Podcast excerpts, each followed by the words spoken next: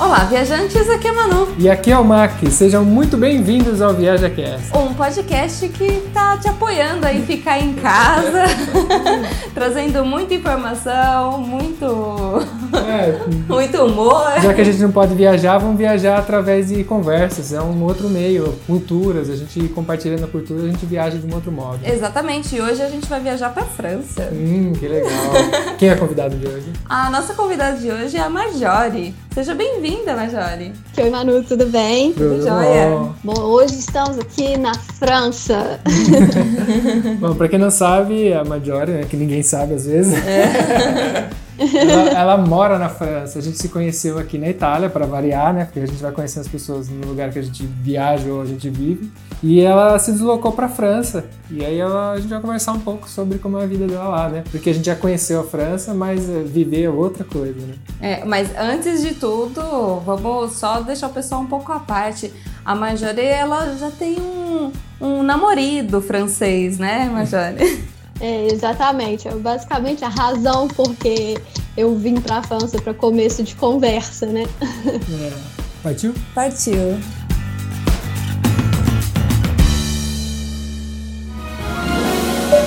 Setting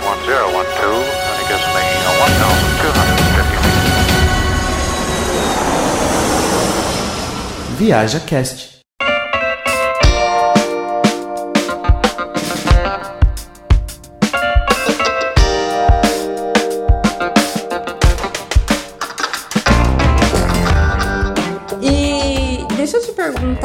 namorar um francês, o que, que é de diferente? Porque a gente escuta muitas coisas, né? Do tipo que francês não gosta de tomar banho.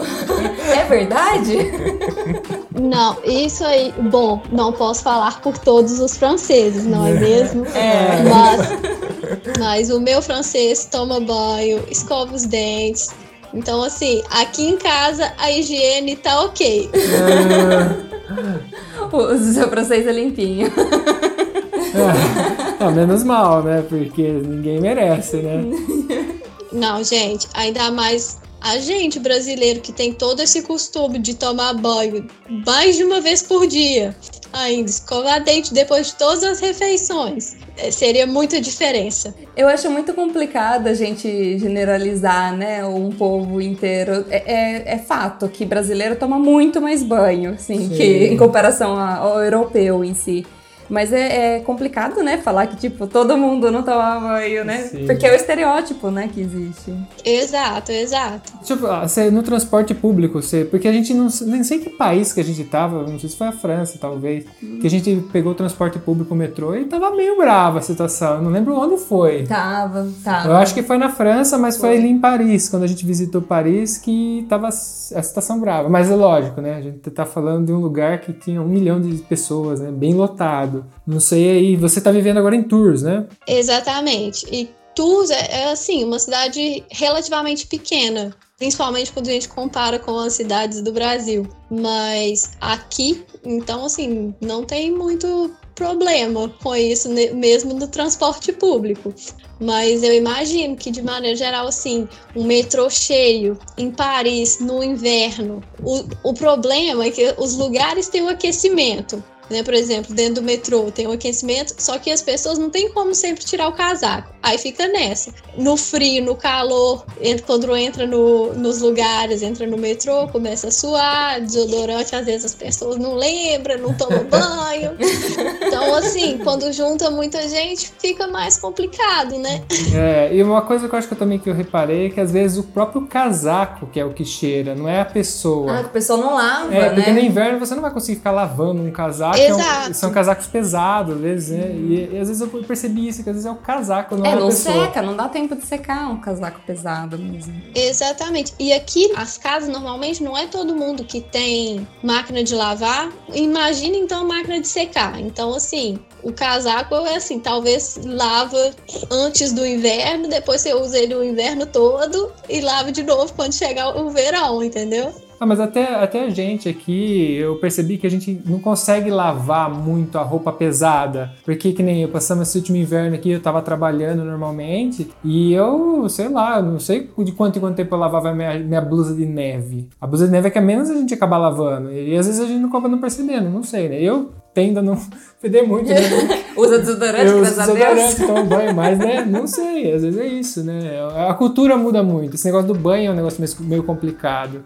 Eu sinto essa. A minha pele, por exemplo, passou a ser seca aqui, né? Tô tendo problema de pele. É, mas é uma questão de clima também. Mas isso é a água. É, a água, o clima. A, a água daqui é muito. tem muito mais calcário. Então, assim, nossa, uma coisa que eu reparo. Quando eu fui pro Brasil em julho, foi em julho? Ah, da última vez que eu fui pro Brasil, gente, a primeira coisa que eu falei, quando eu lavei o meu cabelo, eu falei, gente, meu Deus, quase um tratamento de, de hidratação pro cabelo. Só de lavar com a água do Brasil. É verdade. E a gente, as, a pessoa que mora no Brasil não faz noção disso. A gente mudou aqui pra Raconide, a gente saiu do Mondovi e mudou pra Raconide. E aqui é 10 vezes pior que o Mondovi, pra você ter uma ideia. Aqui tudo fica branco. Nossa, é, a água aqui parece que, meu, se, se eu peneirar, cai a pedrinha, porque é realmente, se você. se as gotinhas secam assim no lugar, fica esbranquiçado, sabe? Então você percebe que tem esse pozinho na água. E Isso é um problema. É, é um problema grande, porque resseca cabelo, resseca pele. N não é tudo mil maravilhas. Falando nisso, normalmente assim, muita gente no Brasil, não sei se você sentiu isso também, Mar. Mas assim, o pessoal acha que a gente pisa aqui na Europa e fica rico. Você pode me falar se você já tá rica, assim, pra gente ter uma amizade um pouco mais próxima? Olha, assim, o famoso eu tô aguardando os dias de glória, a vida, assim, de maneira geral, é, querendo ou não, a mesma, aquela mesma rotina, né? Acordar, ir para o trabalho para ganhar o dinheirinho. Sim, ganhamos em euro. Hoje em é. dia, quando compara com o real, parece sim muito dinheiro. Sim. Mas o custo de vida também a gente paga tudo em euro. É o que eu então, falo, assim, boleto é em euro.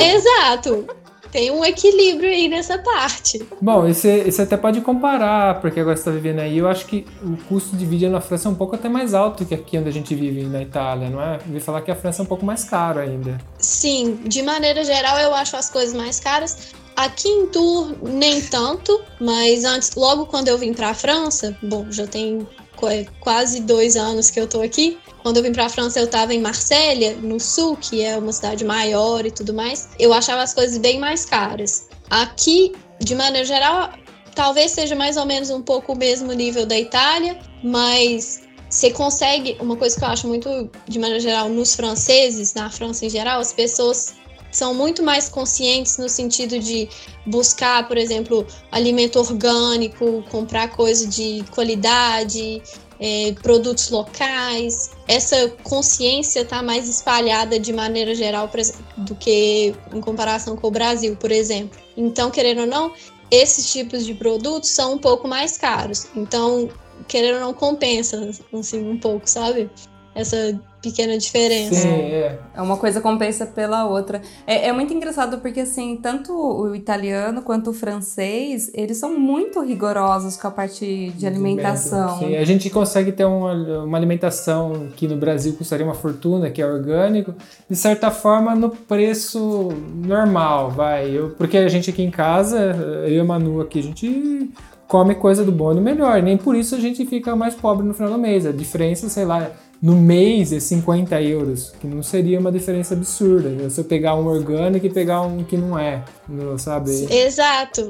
Exato. No Brasil, a diferença das coisas, assim, do orgânico e o, o resto que tem todos os agrotóxicos possíveis é muito grande. Aqui não é tanto. E é muito fácil. Aqui, por exemplo, bom, agora em termos de quarentena não tá tendo feira, mas Aqui é muito costume ter feira no final de semana no, no bairro. Você pode comprar um, um legume, a verdura direto da pessoa que produziu, sabe?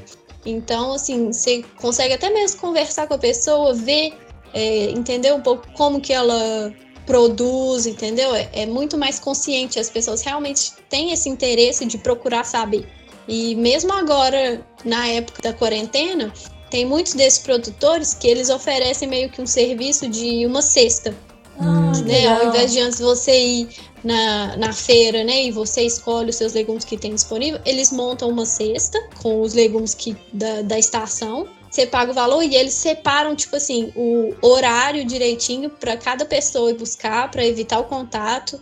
Porque, querendo ou não, essa situação toda com o coronavírus tem um impacto muito grande, principalmente para essa, essas pessoas que tiram sustento realmente do contato com outras pessoas. É Sim, é. esses pequenos produtores vão sofrer muito, né? Exato. Então, assim, é interessante que eles oferecem esse serviço e acho que dá certo aqui, porque as pessoas, de maneira geral, têm essa consciência de querer um produto local, um produto de qualidade, sabe? Eles têm mais essa consciência, até assim, climática de maneira geral, sabe? De pensar, ah, pra que que eu vou comprar, sei lá, um.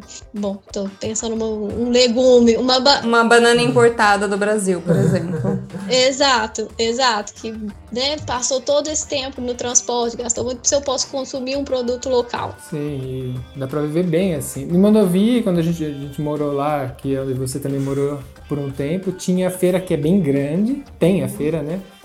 Não agora. Não, agora não tá tendo, no caso. Mas ali legal que era, tinha uma parte dedicada no sábado para produtores de Piemonte, né? Então ali se... Locais, na Locais, verdade, é para os é, produtores que eram mais próximos ali, né? De Mondovi. De Mondovi. Então o espaço era só para eles. Eu imagino que aí também, aqui em Iraconide não deu tempo ainda da gente, sabe? A gente começou a se ambientar, entrou a quarentena.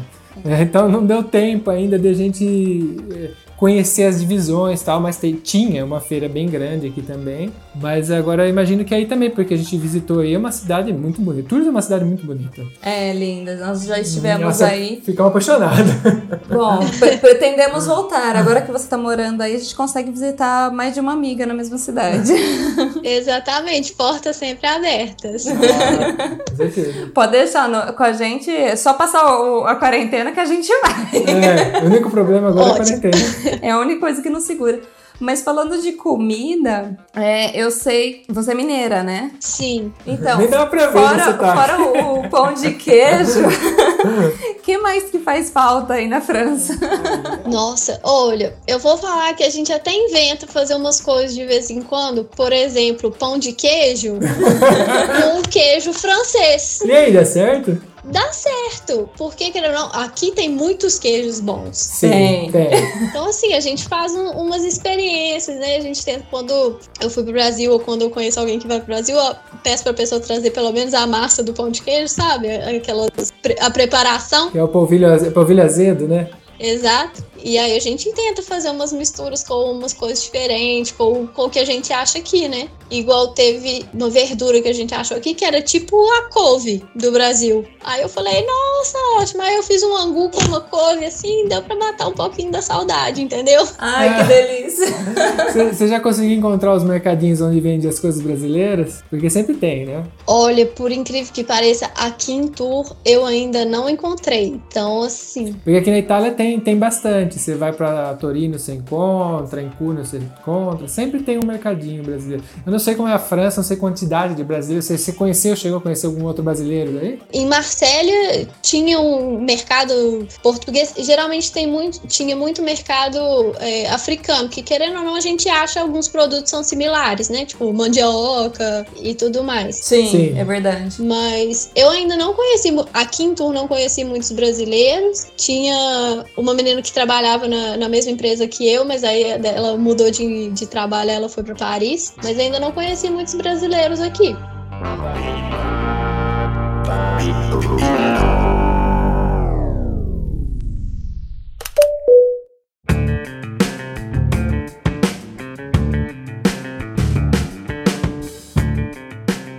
Falando em trabalho, é uma, é uma pergunta um pouco óbvia até, mas eu preciso fazê-la. para morar na França, eu tenho obrigatoriamente que falar francês, tipo, para trabalhar, tudo mais, ou eu me viro com o inglês? Olha, eu acho que aqui é bem difícil de conseguir um emprego sem falar francês pode conseguir um emprego, no caso, igual, por exemplo, o meu emprego, querendo ou não, eu trabalho muito com cliente internacional, com projetos que são na Inglaterra, então eu preciso muito do inglês. para fazer, produzir documento e tudo mais, a parte assim burocrática do trabalho, mas o dia a dia, reunião, é, telefone interno na, na empresa, querendo ou não, precisa de falar francês. E como que tá o francês? Agora, depois de quase dois anos, agora já tá mais tranquilo. Consigo manter uma conversa de boa, não, não é muito estressante. Mas realmente, quando eu cheguei aqui, é, eu sabia que eu ia ter que, que aprender o francês, então logo que eu cheguei, já procurei fazer um curso de francês, dediquei 100% do meu tempo, porque eu sabia no começo, sem falar francês, eu não ia conseguir nada. E quanto mais rápido eu aprendesse, mais rápido eu ia conseguir começar até procurar emprego, porque no começo, se eu tentasse fazer uma entrevista, falar no telefone com alguém, eu não conseguia. É, e aí é aquela coisa de mudar os hábitos dentro de casa com, com meu namorado. Eu falei, ok, agora a gente fala só francês. Foi meio complicado no começo, mas é, é assim que tem que ser. É porque, porque... se comunicavam só em inglês, né? É, é verdade, você está habituado em inglês. Exato, exato. Porque a gente conheceu no mestrado na Escócia, então o, inglês é, é, a nossa língua principal. Mas o vinho francês ajuda bastante, né? É, também. Fala francês. ajuda. E o, aqui, tem todas aquelas desculpas, igual quando a gente estava lá em Marselha ainda, tinha uma loja de vinhos perto de casa. E eles faziam, tipo, umas noites assim de degustação, cada um com uns temas, umas coisas assim. Aí era tipo uma vez por mês, mais ou menos. Aí eu sempre falava com meu namorado: não, a gente tem que ir, porque aí eu pratico é, escutar as pessoas, conhecer da cultura e tudo mais. E, uhum. querendo ou não, quando a gente toma um vinhozinho e tal, fica tudo mais fácil de entender, fica mais fácil de falar. Se a fluência chega com o vinho, ela sempre chega ali. Exato, exato. Você perde a vergonha também de falar, né? Porque eu, a minha trava, assim, para falar uma segunda língua, sempre foi de tipo assim, ah, e se eu errar, né? É o hábito, né? De você ficar tentando e chega uma hora que você rompe esse você se sente a segurança, vai, a hora que você se sente um pouco seguro, eu acho que aí começa a fluir mais a língua, porque às vezes, muitas vezes a gente sabe muito bem a língua, só não consegue pôr pra fora. É. exato, exato. É aquela coisa assim, fica realmente inseguro de pensar, ai, se eu fizer um errinho pequenininho que for, a pessoa já vai olhar para mim e pensar, nossa, mas que burra. Mas assim, a partir do momento que você fala assim, ok, agora eu já tenho uma certa segurança para pelo menos assim tentar, aí tem que tentar mesmo, porque mesmo se você errar, você tem que ter na cabeça cabeça assim: bom, eu tenho que aprender, não é? Então é errando que se aprende. É, e você não tem a obrigação, porque você, no fundo você é estrangeiro, as pessoas sabem disso, né? Hoje, no meu trabalho lá também, vira e mexe, eu cai alguma cilada que eu não consigo me comunicar, porque dia, todo dia você vai aprendendo expressão nova tal. Ainda mais no trabalho, né? Que o trabalho te exige muito. E chega uma hora que eu falo, cara, eu não consigo, vamos tentar por outro caminho, tá com inglês e vai, e a pessoa entende, porque eu não, sou, eu não nasci na Itália. Por mais que eu tô estudando, eu tô aprendendo dia a dia, mas não é obrigado. No final das contas, o que importa é a mensagem. Se a gente conseguir passá-la de um jeito ou de outro, é o que importa, né? Exato. O importante é se fazer entender, não é mesmo? E eu acho que assim, isso, de maneira geral, aqui, como tem muito imigrante, mesmo no trabalho, tem muita, muita gente que trabalha lá que não é francês, então, assim, o francês não é a primeira língua, as pessoas têm um pouco essa consciência de entender que tudo bem as pessoas cometerem alguns erros, entendeu? O importante é se fazer entender. Sim, ter o esforço, né? Eu acho que vale até de recado para as pessoas que querem vir para a Europa em geral, não importa para onde ou para um outro país. A gente pode falar pela Europa, mas você tem que aprender a língua local. Você veio para Itália, se, se você quiser ficar aqui, vai aprender italiano. Você não precisa chegar sabendo italiano, mas na hora que você pisar aqui, se você quiser viver aqui, pelo menos aqui você tem que se esforçar para aprender. Que é o caso que nem ela foi para França e começou a aprender francês. É que é engraçado isso, porque a gente fala que você ir para um país você tem que aprender a língua local. É, parece ser uma coisa muito banal, assim, da gente falar, uma coisa muito óbvia, na verdade. Mas a gente vê muito brasileiro que, tipo assim, tá há anos num, num país. Isso eu já vi até nos Estados Unidos, aqui na Itália, inclusive, tá há anos lá morando e não fala. Não, Sim, não fala, fala muito bem, tipo, mal. É, fala o, o básico do básico. E aí a pessoa só reclama, fala que a vida é difícil ou que os locais são. Não tem emprego. Não tem educação, são mal educados, ou porque não tem emprego. E aí você vai ver a pessoa não fala a língua local, a gente fala assim, meu, é, é não, não tem. não tem segredo.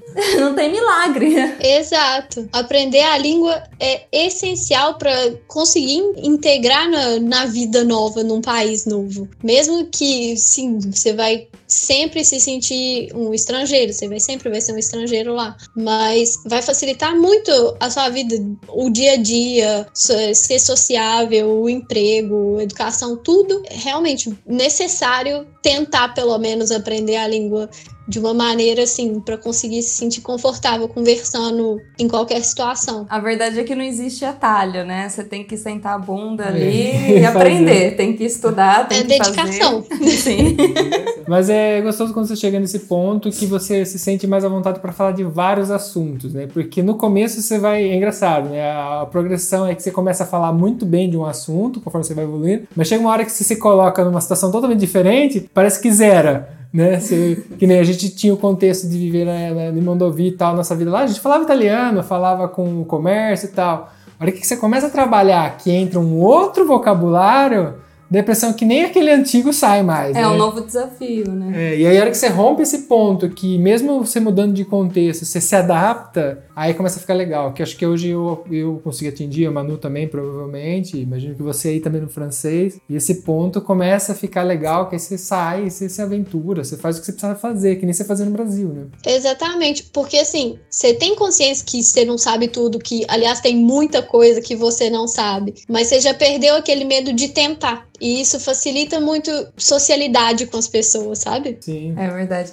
Ô, ô, mas e você tá trabalhando em casa, você e seu namorado? Sim, agora em época de coronavírus, sim, estamos o tempo todo em casa. Aqui, bom, ele na verdade, ele já a empresa dele continua lá em Marselha, então ele já estava a maior parte do tempo trabalhando de casa. Ele só ia lá para o sul de novo é, uma, alguma semana por mês, mas agora com essa situação do coronavírus que está todo mundo realmente trabalhando de casa, querendo ou não, isso afeta muito a situação das empresas. O que está acontecendo? Eu estou trabalhando normal 100% do tempo e ele foi colocado pela empresa num esquema que aqui chama chômage partiel, é como se fosse um desemprego parcial que você a empresa te pede para reduzir su, suas horas de trabalho da semana, então assim, trabalhar 80% do tempo, por exemplo. Então assim, você reduz as suas horas, que aí a empresa diminui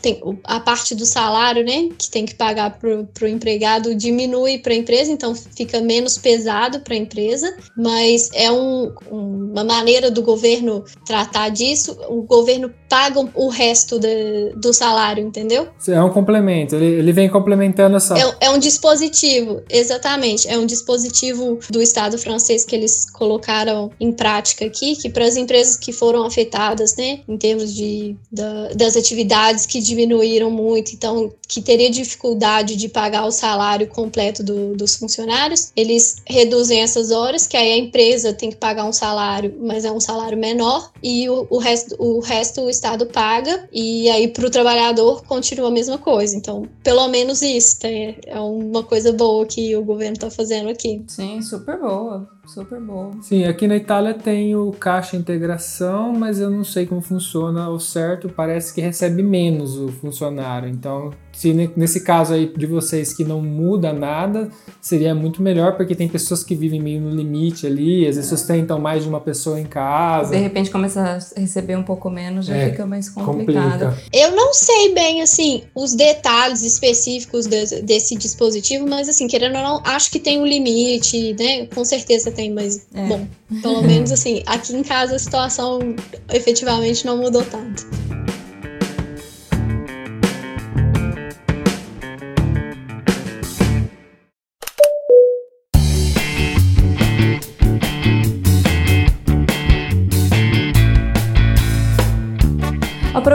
Está falando aí da, da quarentena, não tem nem como a gente não falar, né? Como que tá a situação aí para vocês? O, os, os franceses em geral, em geral, assim, eles respeitam a quarentena? E, enfim, como, como que tá Educação. sendo? É, como, que, é, como que tá sendo viver aí? Olha, assim, no começo, quando começou mesmo essa coisa da quarentena, tem que ficar em casa. Aí aqui o governo falou que a gente precisava de ter um papel, né, que a gente escrevia e assinava, né, como se fosse uma atestação falando quando a gente ia, sair, para onde que a gente estava indo, esse tipo de coisa. E tinha tipo uma lista de razões que são autorizadas para você sair de casa. Eu fiquei muito assustada, falei, nossa, gente, que coisa, não ter ninguém na rua, né? Mas assim, sinceramente, eu esperava mais que as pessoas ficassem em casa, sabe? Querendo ou não, porque como ainda pode sair, por exemplo, pelo menos aqui em Tours, você pode sair para fazer atividade física num raio de um quilômetro da sua casa por um tempo máximo de uma hora, por exemplo. Você pode passear com seu cachorro. Então, assim, querendo ou não, você vê muita gente na rua andando com o cachorro, correndo. E assim, e eu entendo que isso é importante para a saúde mental, mas quando eu saí na rua para comprar, por exemplo, eu fui comprar pão, é um produto de primeira necessidade, a quantidade de gente que eu vi. É, sim. Comer precisa. Exatamente. A quantidade de gente que eu vi na rua eu fiquei assim, um pouco surpresa.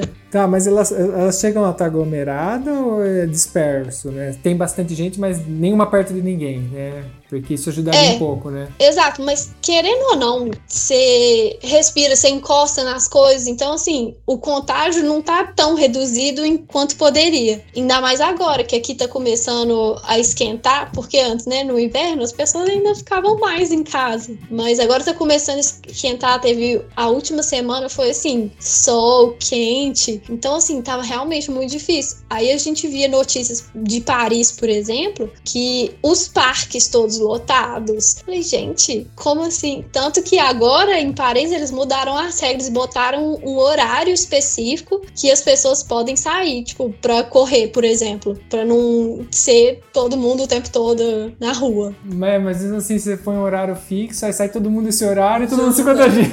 É, é foda, mas é né? muito interessante como a, a França, ela se comporta se preocupando principalmente no estado de saúde das pessoas, né? É. Por, assim, eu falo assim, na questão de, de delas manterem esse hábito de correr, de fazer uma atividade física. Porque, por exemplo, aqui o pessoal falou que não é nem pra evitar até levar o cachorro pra, pra rua, né? E sair uma vez por semana para ir no supermercado, né?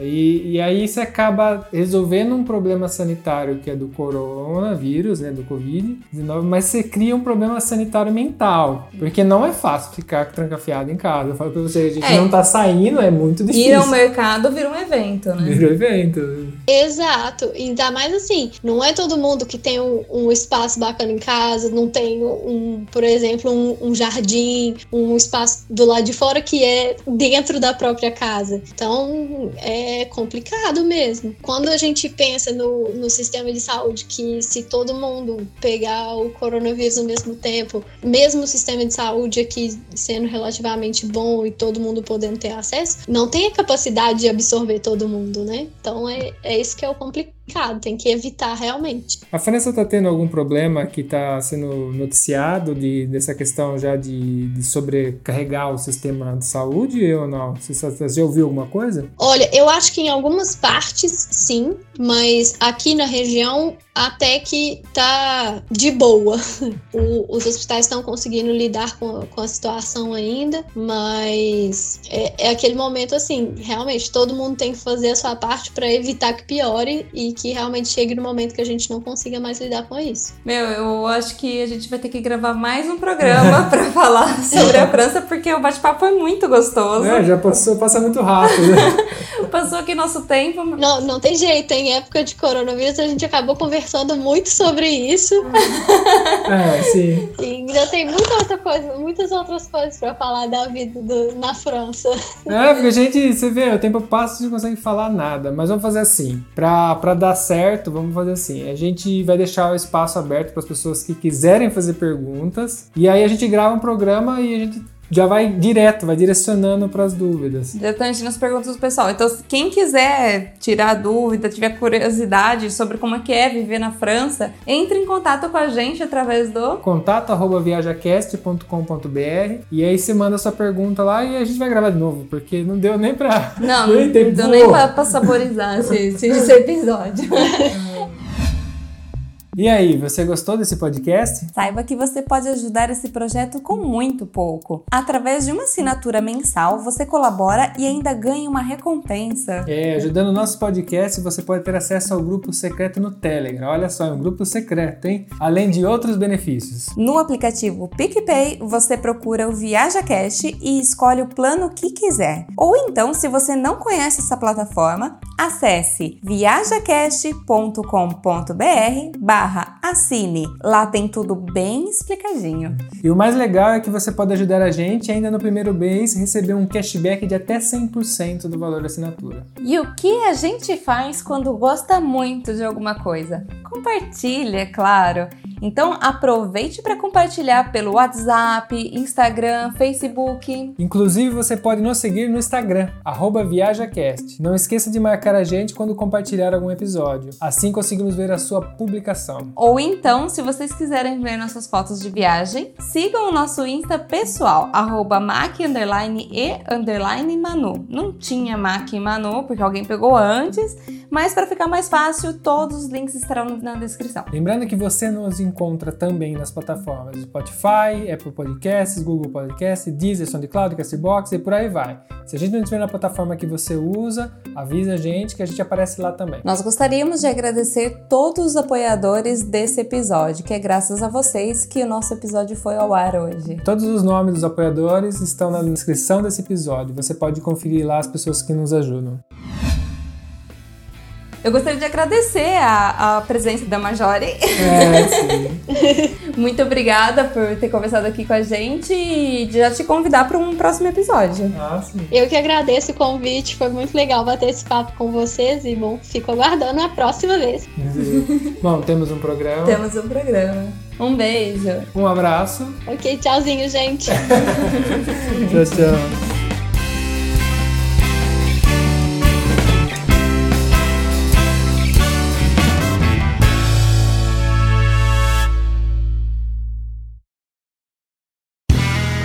Este podcast foi editado por Play Áudios.